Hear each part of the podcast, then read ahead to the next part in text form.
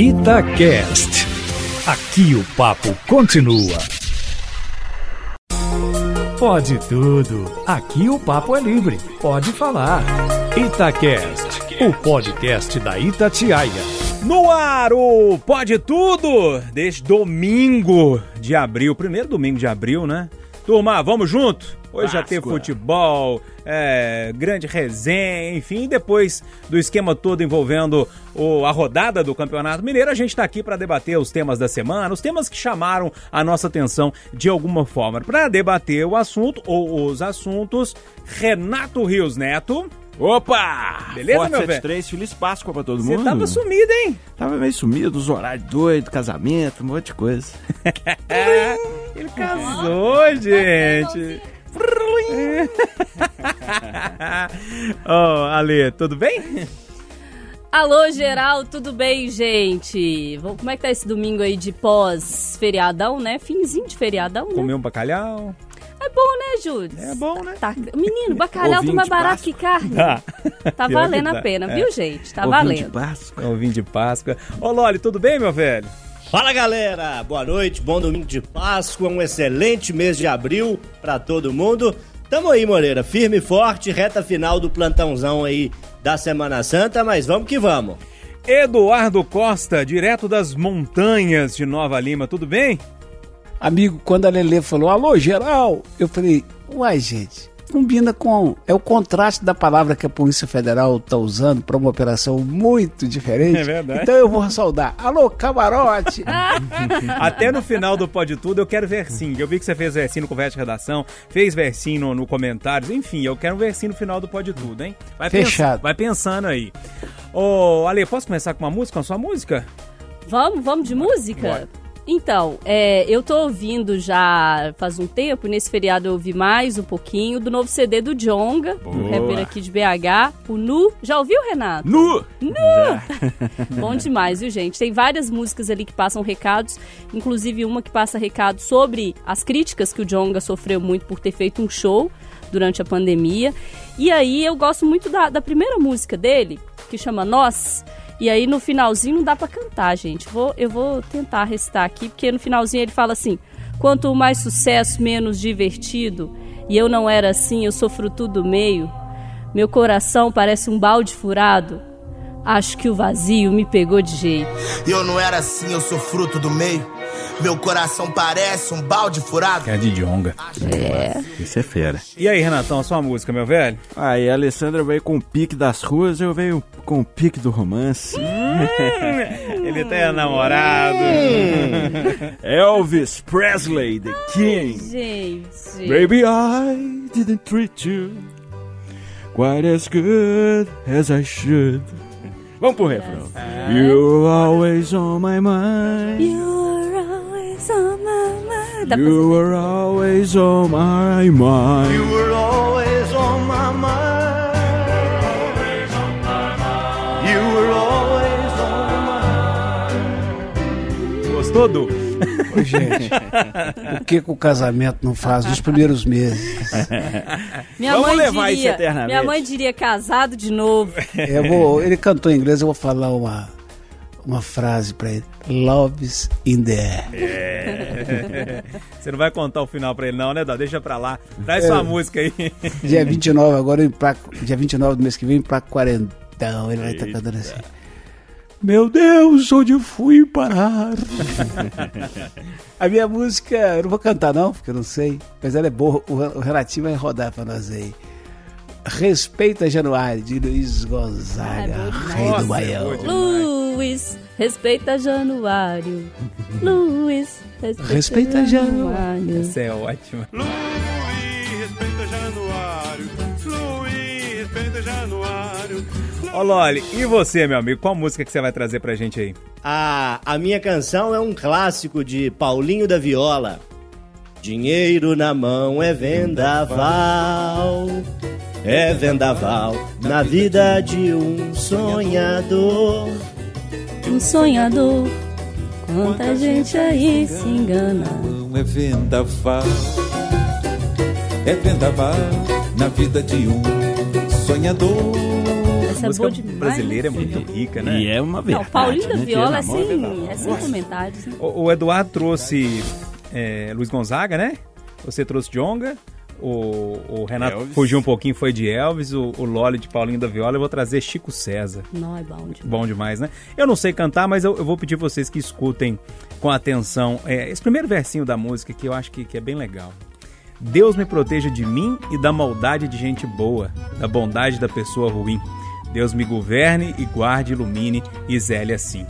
Deixa o Chico César cantar pra gente, a gente faz um breve intervalo e aí volta pra debater bastante nesse domingo à noite. Toca o Chico César aí, Renatinho. Deus me proteja de mim e da maldade de gente boa. Bora é pra valer, hein? Vamos conversar bastante, refletir sobre os assuntos aí que a turma vai trazendo. Pra você que tá chegando no Pode Tudo hoje, ainda não acompanhou, veja só.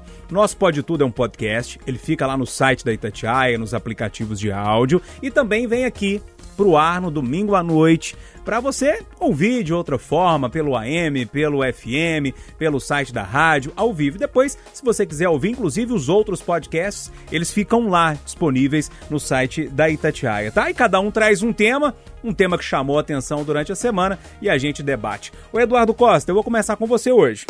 Patrocínio é uma cidade que eu ainda não tive o privilégio de conhecer, e olha que eu conheço um pedacinho bom de Minas Gerais, e que fica no Alto Paranaíba, que eu conheço. É lindo, muito farto de alimentos, soja e tal.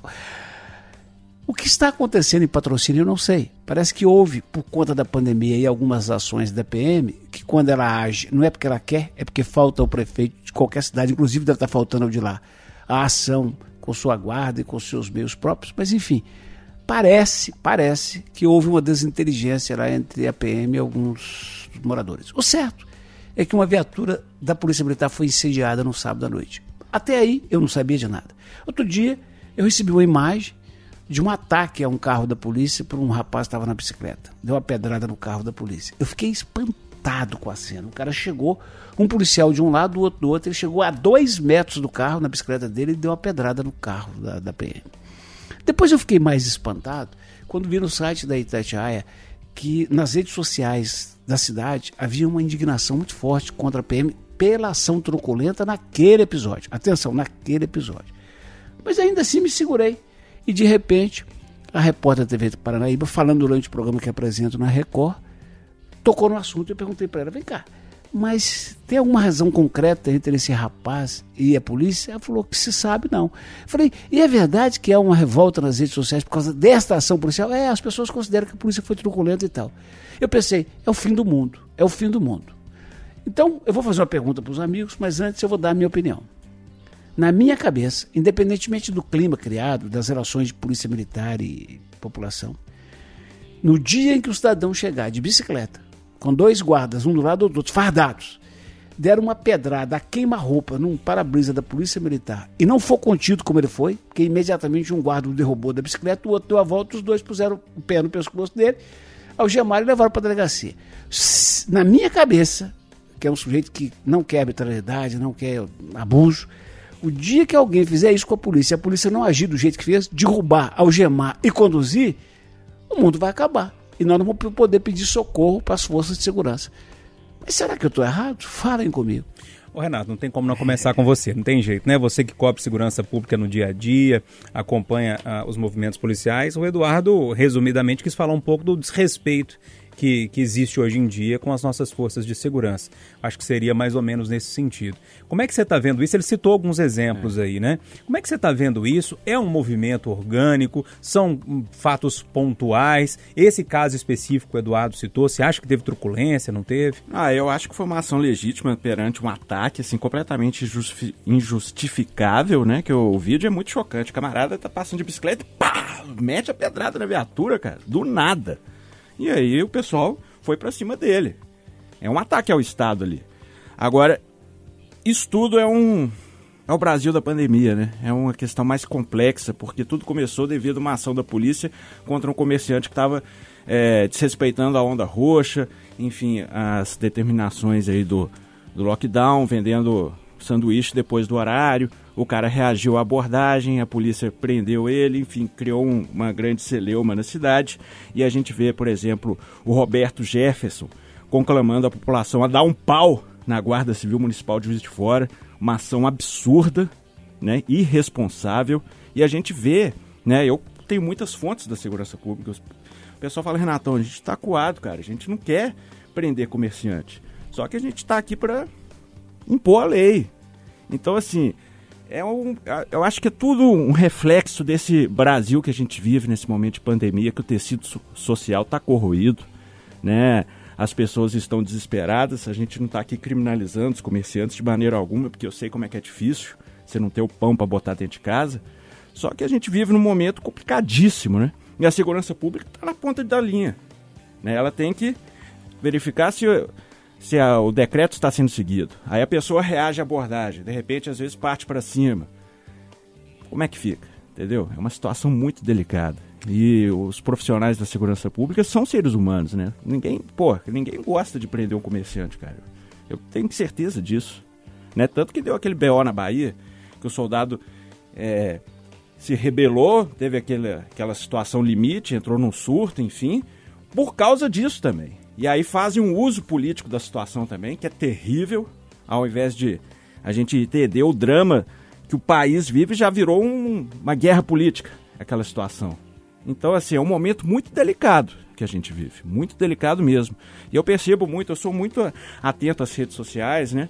A Polícia Militar do Estado de Minas Gerais, via de regra, é muito querida pela população, e eu percebo que o pessoal já tá xingando muito. Pô, vocês estão aí prendendo trabalhador. Só que é um momento que a gente vive, né? Que eu sei que a gente fica entre a cruz e a espada mesmo, que a gente sabe que o comerciante tem que ganhar o pão, mas também a gente sabe que não é a hora de abrir o comércio. Então o que falta, na minha opinião, é uma linha de crédito, uma ajuda verdadeira do Estado com E maiúsculo. A gente teve aquele plano Marshall na Segunda Guerra. Tinha que ter um plano assim, cara. As pessoas estão morrendo de fome e aí tem que abrir a porta de maneira clandestina, a polícia tem que fazer o seu papel e aí vira essa guerra que a gente está vivendo. E aí vem babaca na rede social chamar a população para dar um pau na, nos, nos, agentes da segurança pública. Ô, ô Loli... Então, assim, eu acho que eu não trouxe conclusão nenhuma, mas eu trouxe hum, um desabafo sim, de quem sim. segue aqui. É. Eu acho que você trouxe, levantou uma discussão muito bacana aí, que eu acho que, que essa que eu vou, vou levantar, essa bola que eu vou levantar pro Loli aqui. Olha, o, o Renato trouxe a, a, situação que os policiais estão vivendo, né? A, a, ou seja, é, eles entendem que é o, o, que, o, que, o, que, o, que o cara está ali trabalhando, porque não tem o que fazer, que precisa levar comida para casa. Ao mesmo tempo, o policial precisa cumprir a lei e sabe que não é momento de abrir. Eu fico imaginando a confusão que fica naquele momento ali, também na cabeça do policial. Eu não sei, Lólio, não sei você, mas eu não queria estar tá na pele de um agente da segurança pública nesse momento, não. Ah, e eu muito menos, Júnior. Eu morei em Ouro Preto, numa república de estudantes, né? Já contei isso aqui algumas vezes. E um dos colegas mais velhos que morava lá na República, já na reta final do curso, ele passou num concurso da prefeitura de Ouro Preto e foi atuar como fiscal. É o Vinícius Carvalho, né? O apelido dele, Du, grande amigo que eu conservo até hoje, tá lá em Ouro Preto, a quem eu mando um abraço especial aqui nessa noite de domingão. E ele, no trabalho de fiscal, tinha que atuar é, fiscalizando, como é óbvio, não é?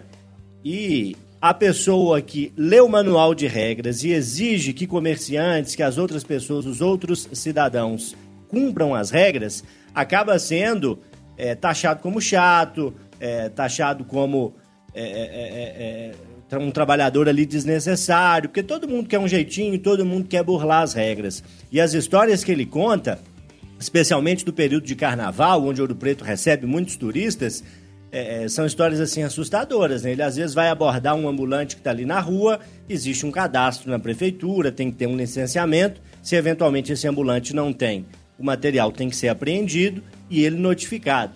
E aí são relatos vários, né? Desde pessoas que tentam agredir os fiscais, desde pessoas que tentam correr, desde pessoas que começam a chorar e dizem: Olha, pelo amor de Deus, eu só quero ganhar um dinheirinho, não tenho comida em casa, o aluguel está atrasado, eu preciso trabalhar. Então, quem faz o papel de fiscal, seja um fiscal civil de prefeitura, seja a polícia militar, que tem, entre outras atribuições, essa de fiscalizar, está sempre no fio da navalha está sempre ali no meandro entre fazer a regra, a regra ser cumprida e de repente se tocar pela história do trabalhador ou da pessoa que não quer a sanção, que não quer ser punido, porque tem sempre uma desculpa, porque tem sempre uma saída. Em que pese toda essa humanização e todo esse meu respeito e carinho aos comerciantes, eu estou ao lado das forças de segurança. Se existe uma regra, ela tem que ser cumprida. Porque, Júnior, se a polícia ou qualquer outro fiscal civil amenizar a situação de um comerciante aqui da esquina, porque por quaisquer que sejam seus argumentos, muitos deles justos e honestos, aquele outro comerciante que respeita a regra e está fechado, está sendo é, é, prejudicado. Então, se é uma regra, ela tem que valer para todos. Alessandra, é, eu estou tentando puxar nuances hum. dessa história porque eu acho que, que são muitas as linhas de raciocínio. Mesmo, porque aqui, para provar que o negócio é, é, da última hora, eu, esse caso de patrocínio, por exemplo. Eu também não sabia, é, eu também não conhecia, não. Mas assim, vamos, vamos tentar discutir de forma mais geral, como a gente está discutindo, né? É, eu estava. É, quando o o Renato estava falando, eu estava pensando aqui. E engraçado que o, que o, Renato levantou várias questões ali, né? Sim. Que são muito interessantes. Ele está falando da crítica que agora aparece nas redes sociais aos policiais. Uhum. É uma uhum. crítica muito do, da direita brasileira, né? Uhum. Antes, quem criticava muito a polícia militar, Pobre. até por causa dos direitos, é, direitos humanos, eram pessoas mais ligadas uhum. à esquerda, né? E agora esse movimento virou para a direita, ou seja, os policiais estão no meio de uma guerra política que realmente é muito complicada. Mas é, é, a esquerda não gosta muito da polícia polícia, ou pelo menos tinha críticas à polícia, à polícia, eu acho que é melhor dizer assim, né? Não é questão de gostar ou não gostar. Tinha críticas, alguns momentos truculentos ali que a, que a, que a PM usava. E a direita, não, tem que ser assim mesmo. Agora que o jogo virou, ou seja, é, a polícia prende um garoto. É, e usa da força física, mas era do lado da direita, e a direita começa a reclamar também. Nossa, mas é difícil ser policial aqui no Brasil, tá né? Não tá fácil não, né, Júnior? Não tá Nossa tá fácil. Senhora. A pergunta que você fez pro Lolis se queria ser, eu de jeito nenhum. Nem nesse momento, em nenhum outro momento. Eu acho que é uma, uma profissão super difícil. É, já critiquei aqui diversas vezes ações da Polícia Militar. É, acho que falta, na minha avaliação, em alguns momentos, equidade, tratamento igual é, no morro e no asfalto. Isso eu já falei isso diversas vezes. A gente pode lembrar, por exemplo, do caso lá de São Paulo, do policial que foi, né? É, na, na, casa de um, de um milionário e ele ficou gritando Sim. no passeio, não pisa nem na minha calçada. Você sabe quanto você, quanto você ganha? Lembro você ganha disso. Desmoralizou. Se aquilo ali fosse no morro, meu filho, né? O moço uhum. não estava nem conversando mais. Então, essas são as minhas críticas nesse sentido, mas eu, eu quero dizer aqui para quem trabalha nessa área que em nenhum momento a gente pode dizer que é um serviço fácil. É um serviço dificílimo, Júnior. E eu acho que cada vez mais difícil por esse item que você ressaltou agora. É, virou um, o, o serviço da polícia, a atividade policial, principalmente nesse momento da pandemia, virou agora é, um joguete para todos os lados, né? Eu vi, antes dela apagar, inclusive, o tweet da Bia Kisses, era um negócio assim, pedindo insurreição da Polícia Militar na Bahia. Usando um caso e espalhando mentira falsa. Inclusive. Ela é presidente da Comissão presidente de Constituição e Justiça. Constituição e Justiça. Ex-procuradora, né? Ou promotora, não sei. Exatamente. Então, assim, ela divulgou uma notícia falsa é, sobre a situação. E aí veio um levante na rede social pedindo insurreição da PM. E aí não deu certo. Depois ela apagou o tweet. Mas assim, o estrago já está é. feito, né, Júnior? Então você joga essas pessoas que já têm uma função dificílima, uma atividade delicadíssima, que tem problemas sim, mas tem acertos também.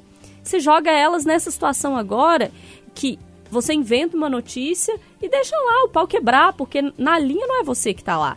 Joga para um lado, depois joga para o outro, e a população agora também. Então, assim, Tá fácil não, gente, não tá. Oh, deixa eu falar um negócio com você. É, eu tenho o maior respeito pela Polícia Militar. Já critiquei algumas coisas pontuais. Eu acho que tem erros, como e toda profissão, né? Parte, é, e fazem exatamente. parte, mas assim, eu tenho um imenso respeito. Tenho amigos, assim, de infância que são da Polícia Militar é, pessoas queridíssimas, pessoas sérias, sérias que têm o maior respeito, assim, é, e me solidarizo mesmo nesse, nesse momento, porque eu vejo que a polícia militar, as polícias militares, né, elas entraram no meio de um jogo político aqui que está muito complicado para todo mundo. Imagina para quem tem que fazer cumprir a lei. Por que, que eu tenho esse respeito todo com a PM? Porque quando a gente precisa, a gente liga pro 190, não é pro Batman, né? É, todo mundo, tem muita gente que critica, critica, critica, depois liga para 190. Então tem que sempre colocar isso é, na mesa também. Ô, ô, Eduardo, você quer arrematar aí? É só isso. É só lembrar o seguinte, que existem algumas coisas, algumas instituições, e a Polícia Militar eu considero a principal delas. Às vezes tá ruim com ela, mas experimenta viver sem. É isso. É. Bom debate esse, hein? Bom debate. Começou daquele Não é? Foi bom debate, bom debate. Júnior, Ah, você falou aí do Batman, você não, você não tem o contato dele, não? Se quiser, eu te passo o WhatsApp dele aqui. Aí, de repente, o Homem Morcego resolve o problema aí da galera. co- compartilha comigo Não, aí, tô precisando. Tem uns vizinhos meus fazendo churrasco, inclusive, na pandemia. Tô Nós vamos ligar é pro do Batman. telefone do E Batman. o Batman é o avô do Corona, né? Porque foi na, mo- na sopa do morcego, né? Tem aquela história toda. Ô, Renato, foi longe agora. Ah, é da família. Ô, turma, o debate foi quente, hein, no bloco anterior. Prometo mais um bloco quente. Não, eu não prometo, não. A Alessandra que tem que prometer, porque o tema é dela. Ah, Manda esse é ver. quente? Uai, não sei. Eu achei que era Não é não? menino. Ah, eu achei. Então bom. Então achei, bom. não sei se ele é quente, mas eh, dá uma boa discussão, não dá? Dá, com certeza. Essa semana a gente teve aí o famosão, né? Primeiro de abril, dia da mentira. E aí, menino, a gente precisa ressaltar que a mentira nasceu junto com a sociedade, né? O ser humano começou a mentir assim que juntou em grupos. Nunca mais parou, Júnior. E não sou eu que tô falando isso não, viu? Experiência da Universidade de Massachusetts. Massachusetts. Massachusetts. que mostrou que quando... Peraí, peraí. Ô, Renato, fala Massachusetts. Massachusetts? Ele falou certo, ele morou lá, né, Ele morou vagabundo. lá, é.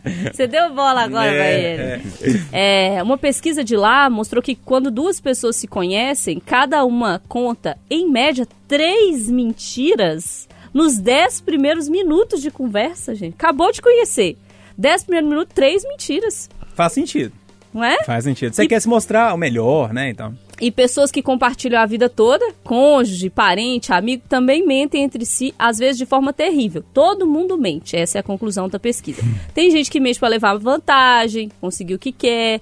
Alguém, é, tem gente que mente para não contrariar, né? É. Pra, Pra ser mais politicamente pra ser mais correto, né? legal, pra ser aceito socialmente. Existem infinitas formas de mentir. Sempre foi assim. A novidade, gente, é que tá piorando e muito. Nunca se mentiu tanto. Um estudo indica que as pessoas passaram a mentir de 3 a 5 vezes mais na última década. O que vocês acham que está acontecendo aí, gente? Eu tenho uma aposta. Hum. Rede social. O que está acontecendo com as pessoas, gente? E detalhe, você tá mentindo muito? Hum, aí, aí, Lola, a pergunta tá feita. Você tem mentido muito? Por que, que as pessoas têm mentido mais nos últimos tempos? Mas a nossa profissão, principalmente, é uma profissão que lida com a verdade. E a gente tenta afastar ali a, a mentira do nosso dia a dia. Então eu tento, com as pessoas com quem tenho mais relação, ser é, é, o mais honesto e o mais verdadeiro possível. É, para fechar e filosofando um pouco, eu acho que é claro que as redes sociais dão esse conforto maior, porque a Alessandra trouxe o dado de que numa conversa, né, as pessoas de repente se conhecendo ali, numa praça, num bar, né, é, é, mentem, contam três mentiras nos primeiros dez minutos de conversa, isso porque tá cara a cara, isso porque tá ali no risco de algum trejeito seu denunciar mentira. Imagina na rede social, quando você tá em casa, digitando num teclado, e conversando com a pessoa é muito mais fácil, é muito mais seguro mentir e eu acho que de forma inconsciente essa segurança da rede social, esse distanciamento faz com que as pessoas talvez sejam impulsionadas a mentir mais. Tem alguma pesquisa aqui embaixo do que eu estou dizendo? Que eu saiba não. É uma inferência, né? Uma percepção que eu tenho.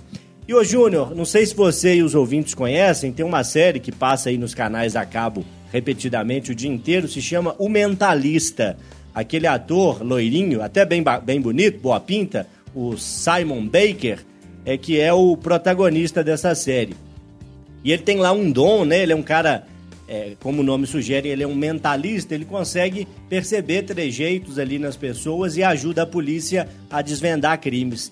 Eu já me imaginei diversas vezes tendo a habilidade que ele tem de perceber mentiras, de entender as camadas que estão por trás aí dos relatos, né, dos álibis ali das pessoas na série criminal. Imagina se a gente tivesse esse poder na hora que você está entrevistando, Alessandra, um político, um empresário, um gestor público, pessoa te contando aquele caô e na hora você percebe, nossa, que caô furado, hein? Às vezes nem precisa ser mentalista, não. A gente percebe, bobo. Desce o suorzinho, o olhinho começa a olhar pro lado, começa a gaguejar. Dá, não dá, Loli, pra pegar? Dá.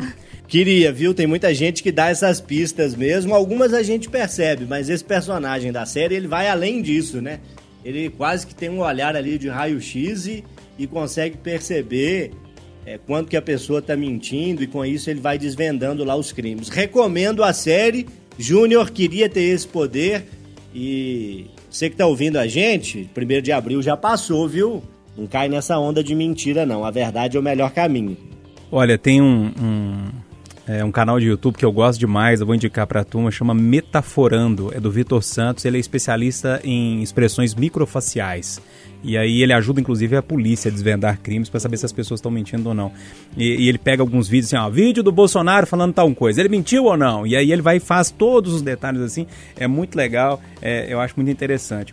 Eu descobri, depois de um tempo, que eu não posso mentir, não. Nem que seja mentirinha pequenininha, porque eu tenho a memória péssima. E para ser um bom mentiroso, Tem que ser bom. tem que ser muito bom de memória, senão dá problema lá na Dá frente. ruim.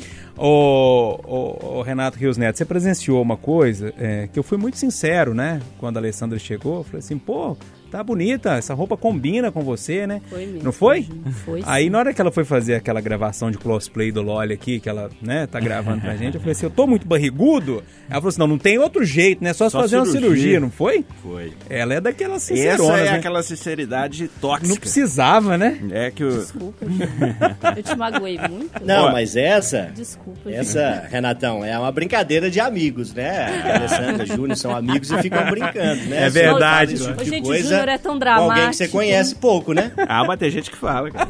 Tem, tem sim. Mas o Júnior tá sendo dramático, tá? Não, vão falar eu que, eu que eu sou um pessoa draminha. Dramático. Fazer Ele um faz draminha. comigo muito pior, viu, gente? Fica, fica assim, não. Eu acho que tem a mentirinha do cotidiano, que é um, é um vamos, vamos dizer assim, é um, é um lubrificante da vida Sim, social. é, é uma boa definição, é uma boa definição. é. Porque já no seco é difícil demais, né? Você tem que tem que ter aquela, ah, você tá bem? Tô. Tá Vai falar não, tô uma rasgando. merda. Não, Tem gente que é assim, né? Você tá bem? Não, tô não. Eu tô com isso, tô com É. aquilo, né? Então assim, bicho, você vira uma pessoa chata, cara. Você tá, eu tô bonito não, você tá horrível, cara. é, mas aí coisa séria tem que ser É verdadeira, Alessandra né? faz isso, né? É. Não faço. Coisa séria tem que ser verdadeiro, né? Mas pra vida social fluir, tem que ter uma mentirinha aqui, outra colar. Ficou ótimo. Não, ficou ótimo, cara. Tá, nossa, tá bonito demais. Aqui não, mas se for amigo meu tiver feio, eu falo. gente. Ah, eu dispenso a sinceridade. Não, mas amigo, nem amigo seu. Quando eu tá engordei, aí o pessoal, Renatão, você engordou, né? Falei, não, é, obrigado, viu? O espelho já me diz isso todo dia. Obrigado por me lembrar. Não precisa seu- ficar se tratando, não, né? Nossa, cara, tem nada que irrita mais. Se você vê que a pessoa tá gordinha, guarde seus comentários. Escutou, Alessandra Mendes? É, enfim. O Eduardo Costa.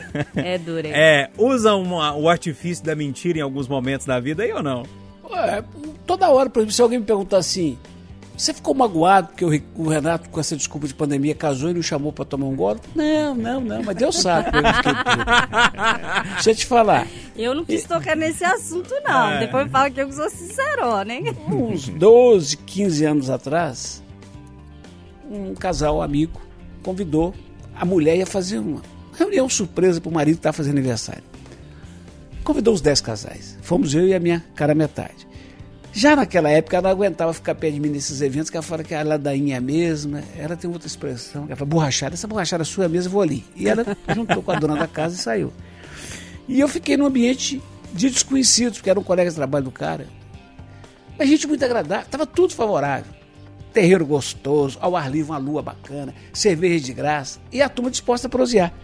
Depois de umas duas horas, o álcool já alto, um lá sugeriu que cada um de nós contasse uma história assim que espantou a pessoa. O primeiro a contar disse que o vô dele tinha um sítiozinho ali para as bandas de Córrego do Onça, Rio Manso e tal, e que por séculos, desde que os avós, bisavós eh, lá frequentavam, corria uma água de um córrego.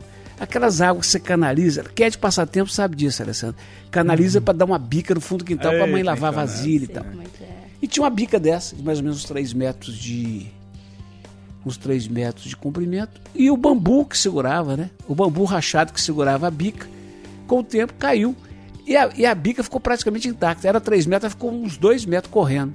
O cara falou, a bica continuou, você acredita? Eu, falei, eu fiquei calado. Um outro falou assim, não, pode ser porque a pressão do, do, do córrego aumentou e tal. Cada um deu uma opinião. Eu fiquei na minha. Chegou a minha vez, a minha filha estava re, recém-formada e eu estava doido para contar os outros que era tá pai de médica. Da né? hora, gente.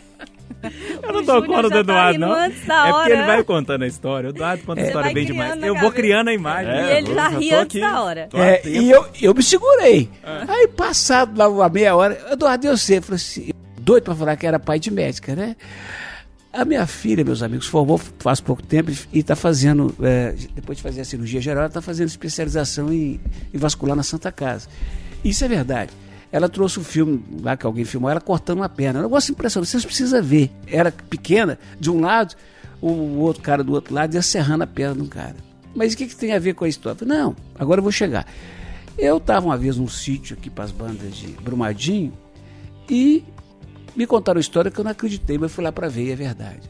Um cavalo, esse pangaré que custa pouco, mas é muito estimado, enfiou o pescoço na máquina de cortar capim e praticamente decepou o pescoço dele. Praticamente decepou.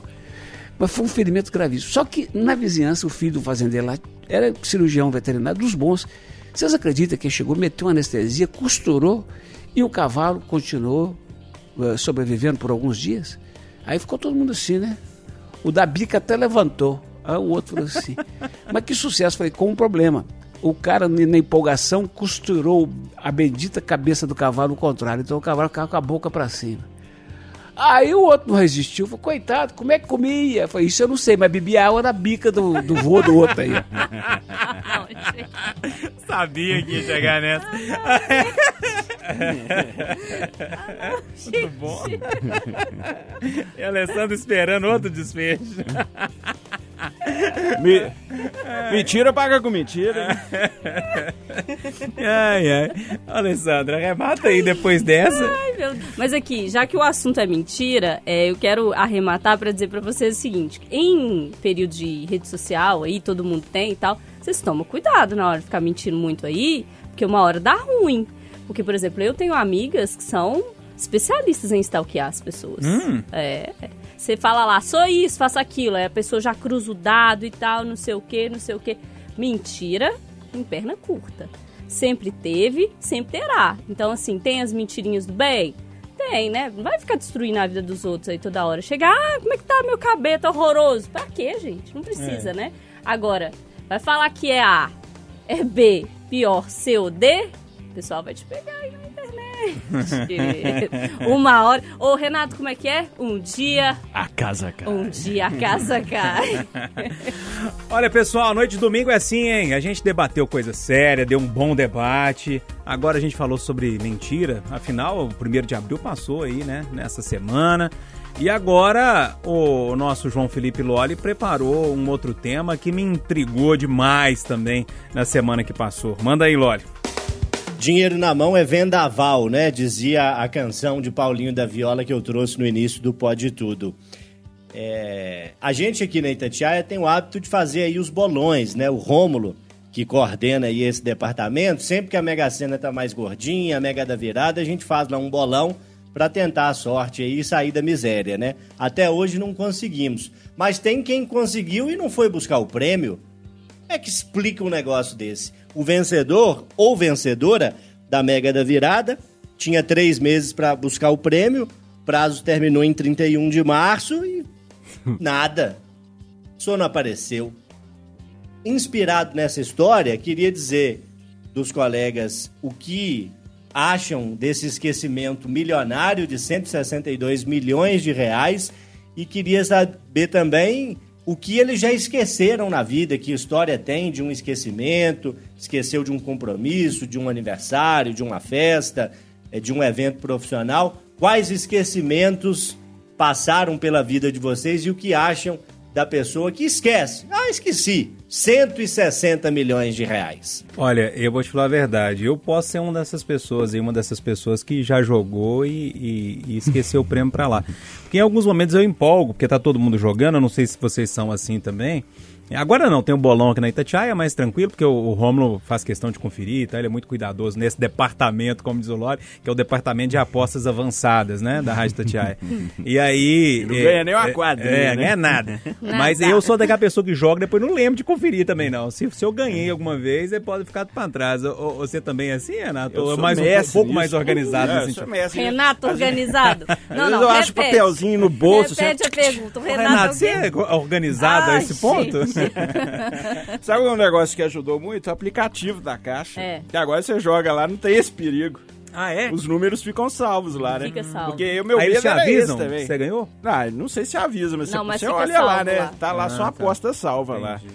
Porque o papelzinho, vou te falar um negócio, você joga ali, aí você pô, tchic, tchic, tchic, põe no bolso assim, aí põe a calça pra lavar, aí depois você tira aquele... Eu sou mestre nisso, viu, cara? Tira aquele resquício de um... Um dia foi um papelzinho da aposta, né? E, imagina... Hoje mesmo... Ah, de- Ah, vai lá, vai lá, vai lá. Não, eu vou pegar as fotos lá do...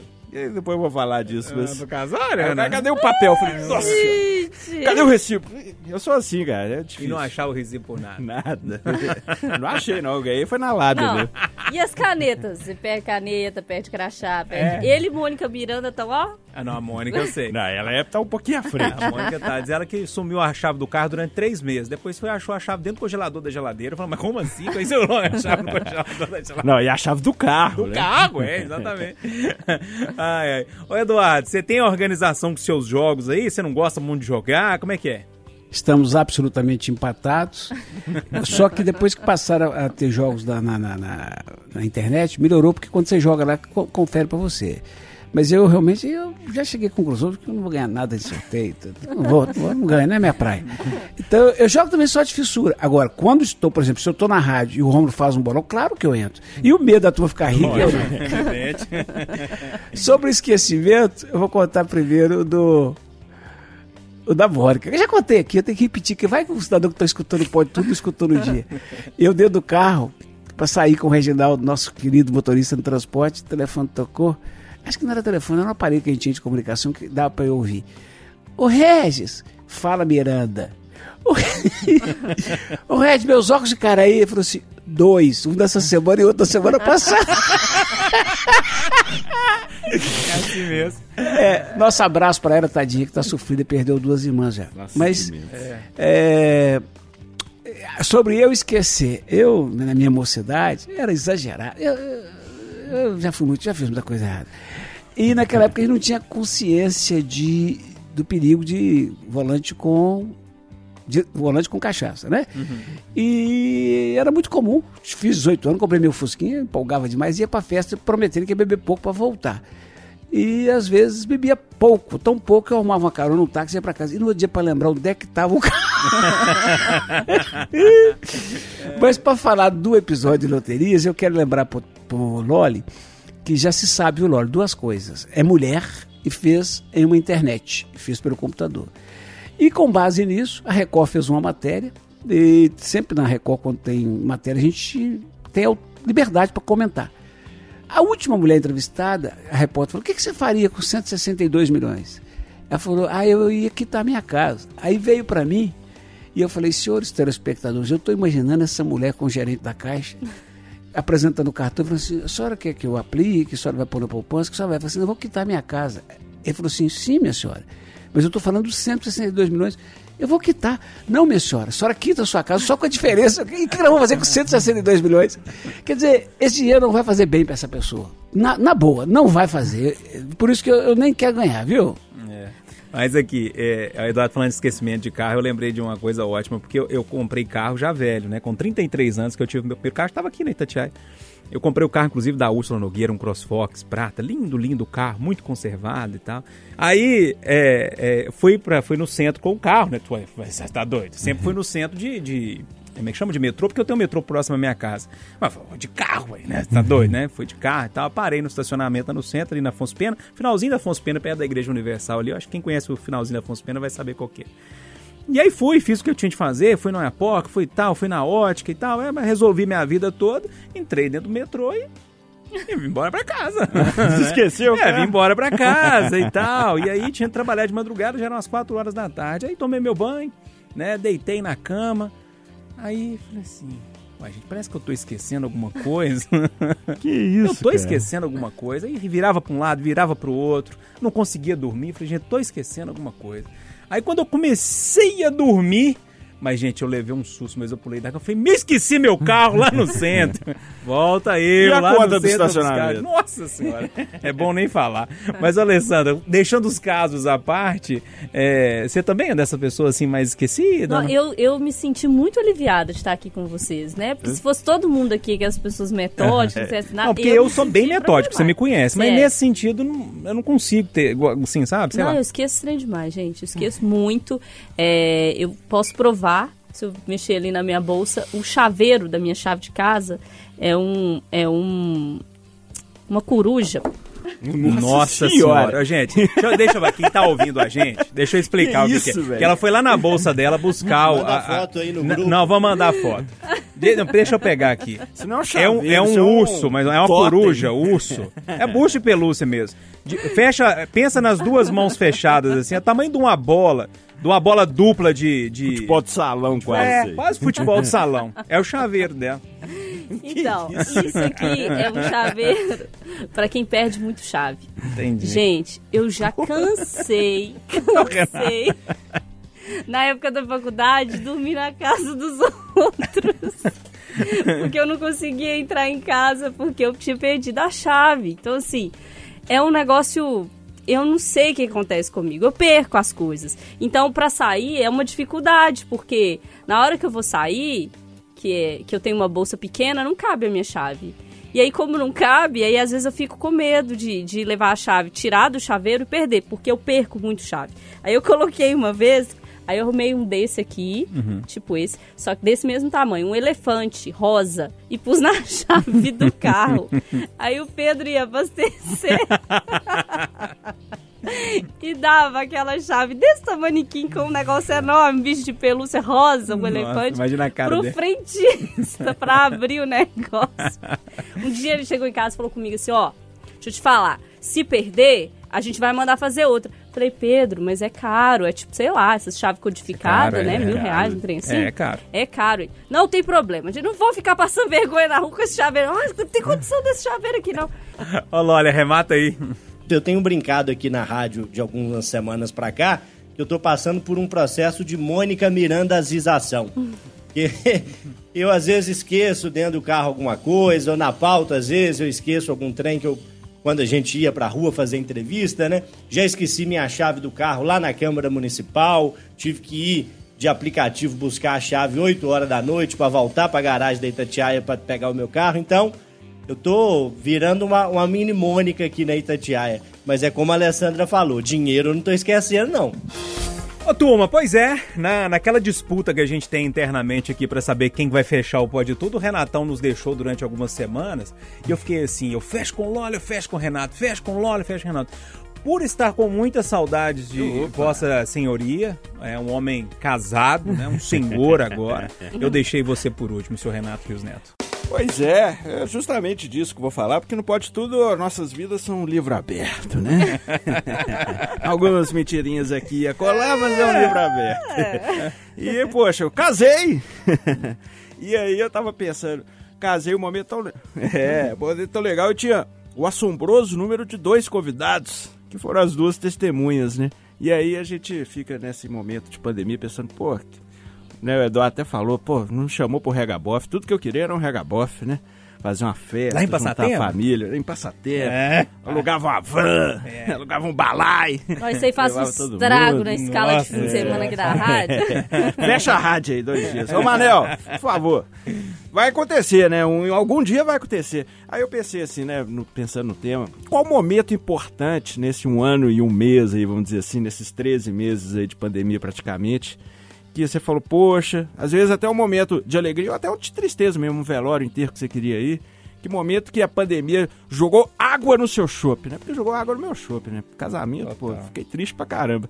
Claro, feliz de é só um papel assinado, mas enfim, feliz de, desse, tipo, de viver esse momento, mas não era a mesma coisa, né? Um dia vai, um dia nós vamos tirar esse atraso, mas jogou água no chope. Ô, ô, Renato, eu, eu sei muito bem o que você tá passando.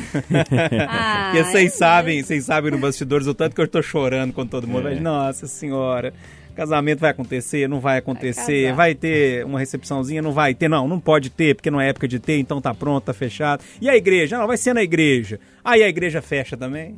É, essa água foi no meu chopp também, viu, viu, Renato? Mas assim, que bom que a gente tá com saúde, É. tá pensando em vida, né? Tá pensando em união. Eu acho que esse é, é- é a essa é a forma que a gente precisa pensar neste momento, né? Apesar de que a gente queria que fosse de outra forma, pelo menos a gente tá bem, com saúde. Eu, graças a Deus, venci essa Covid aí. Enfim, eu acho que eu, eu preciso é comemorar ao invés de reclamar. Mas que caiu água no chopp, cara. É, só, é claro que o mais importante é a gente estar vivo e bem. É lógico, Mas né? que aguinha que Ah. caiu aí, né? a aguinha da, da ducha ainda por cima, né? Ô, Eduardo, a, a pandemia aí jogou muita água no seu chopp também ou não? Eh, primeiro, a exemplo do amigo, eu tenho que agradecer a Deus, né? Fiquei 11 dias no hospital, 21 dias mal e consegui vencer a Covid.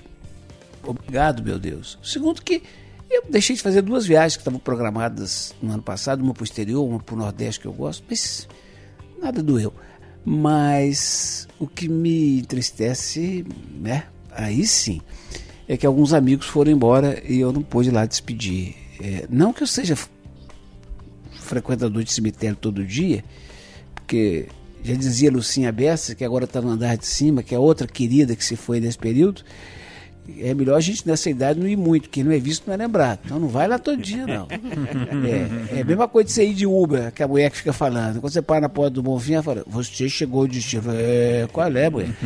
Então, eu realmente não sou muito cemitério, mas tem algumas pessoas, como Lucinha Bessa, como um vizinho meu lá de Garapé, e outras pessoas, ah, dá muita dó você não poder ir. E, e- e- e eu abordei um negócio um dia desses, a partir da história de um médico muito querido de nós todos na Itatiaia, e muita gente me bombardeou, dizendo que um assunto fora de hora, negacionista e tudo. O que eu estava dizendo, gente, eu compreendo a dúvida quando ela existe. Se está na dúvida e não tem o exame, enterra como Covid. Mas tem casos em que, segundo a família, não há dúvida. E você perder um parente querido, um pai, e não poder dizer adeus, amigo, não poder chegar perto, vai lá, põe num saco plástico e joga lá dentro. Eu acho que esse é o grande calo, é a grande tristeza da pandemia, viu, meus prezados? Ô, Alessandra, e aí? é, a pandemia jogou água no seu chopp em algum momento ou não? Não, mas todo dia, né? Toda hora. né? Já jogou uma cachoeira. Começou com o aniversário do ano passado, né? Que foi o Tem primeiro chopp. cancelado da eu Não tem pandemia. nem chopp, mas não, meu copo é só água, filho. Não tem, jogou água, não- jogou. Jogou chopp na sua água, É, né? jogou farofa na minha areia. É, menino, claro que não dá pra, nem pra comparar com quem perdeu um parente que, graças a Deus, eu não perdi nesse período. É, perdi conhecidos, perdi gente próximas de amigos, mas não perdi nenhum parente é, próximo, assim, enfim, o que é um alívio, né, nesse momento. Também não, não peguei Covid nesse período, é, então sei que você e Eduardo passaram por uma situação muito difícil, É. mas tirando essa parte mais pesada de lado, e eu, e eu tô entendendo o que, que o, o Renato tá dizendo aqui, todo mundo teve água no chopp, né, gente?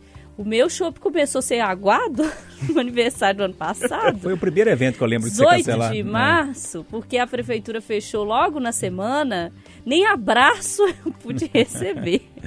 Menina, agora, universo, já tô avisando, já estou avisando aqui, 2022, o meu aniversário vai ser um negócio com todo mundo vacinado, né? Tudo vai dar certo até Amém. lá. É, sítio, vocês já estão convidados aqui de antemão. Tô até imaginando essa festa. Ô, Loli, muita água no seu chopp aí ou não? Muita, né? Mas a principal ainda tá por vir, né? No mês de junho, é, daqui dois meses então, né? Finalzinho de junho eu completo 30 anos, 3.0. Embora você insista em dizer que eu andei muito em estrada de chão, que a lataria parece pior, mas é só 3.0, viu? Trabalhou muito tempo E- com a voaria, né? É, rodei muito em fora de estrada. E é, o meu pai é do ano de 61, o meu tio é do ano de 81 e eu sou de 91. Então a gente, há uns 4, 5 anos atrás, planejou uma festa conjunta, né? Seria o nosso 30, 40, 60, né? É, até abrimos lá um- um- uma conta, poupança, fizemos um recolhimento mensal lá é, já há 3, 4 anos, então já, já tem um certo recurso lá que seria destinado à festa desse ano. Infelizmente, a festa vai ficar no sonho, né? Mas eu acabei achando melhor, claro que não a pandemia, que é horrível, né? Que é terrível, mas a mudança de planos. A gente decidiu, talvez no ano que vem, se não for possível, é, em algum momento em que seja seguro, vamos viajar juntos, né? Meu pai com a esposa dele, minha mãe, meu tio também com a esposa e o filho desse meu tio, que é meu afilhado. É, eu vou junto, possivelmente com a Luana também, que já me olha torto aqui em casa porque não quer ficar de fora desse passeio. A gente deve escolher, sei lá, um resort aí, uma praia bacana do Nordeste. Vamos fazer um passeio bem legal em família quando for seguro. Substituímos a festa. Nós todos, né? A minha família é muito festeira, eu tenho muito prazer em reunir amigos na minha casa, num bar, num restaurante, na casa da minha avó. Sempre fui de reunir pessoas. Infelizmente a pandemia nos tomou essa oportunidade e forçou aí o meu pai, o meu tio e eu a mudarmos de planos nessa festa aí que marcaria nossos anos cabalísticos aí, 30, 40 e 60. Um abraço para você e bom resto de domingo. É, um abraço a todos, até a próxima. Ô Renatão, você arremata aí pra gente, já vou me despedindo de você, meu velho. Ó, bom finalzinho de Páscoa para todo mundo, né? Essa Semana Santa de, foi de muita isolamento, muita reflexão, muita fé. E vamos que vamos, né? Se Deus quiser, ano que vem será diferente, né? Seja o início desse fim, né? Do fim da É, pandemia, Nossa né? senhora, tá difícil. Ale, bom restinho de domingo, boa semana pra você. Tchau, gente. Vamos agora investir naquele restinho de ovo, né? Fui criticado por comprar ovo aqui nessa redação, é, hein? é, mas depois todo mundo compra na última hora, Eu né? compro. Não, eu sempre compro. É. Eu sou dessas, né? Não sobrou eu, nenhum. Eu caio ba- facinho Não sobrou nenhum bacalhau lá, não? Pro jantar? Bacalhau? Hum. Não. Não, né? Entendi. Ovo tem, quer? Ai, ai, se eu pudesse. Eu já fui chamado de gordo hoje na cara dura, não posso nem pensar em chocolate. Ô, Eduardo, então, bom restinho de domingo de Páscoa aí pra você, viu? Viva Deus, viva Páscoa, o Renascimento. Vamos que vamos, que nós vamos ter uma semana melhor, se se Deus quiser. Ô, turma, pra fechar então, ó, o Chico César, eu chamei lá no início, Deus me proteja, uma música belíssima, quase uma oração. E agora, A Primeira Vista, que é outra música belíssima do Chico César, pra gente fechar esse programa de hoje. Um abraço pra todo mundo. Quando não tinha nada eu quis, quando tudo era ausência esperei, quando tive frio tremi, quando tive coragem liguei. Quando chegou carta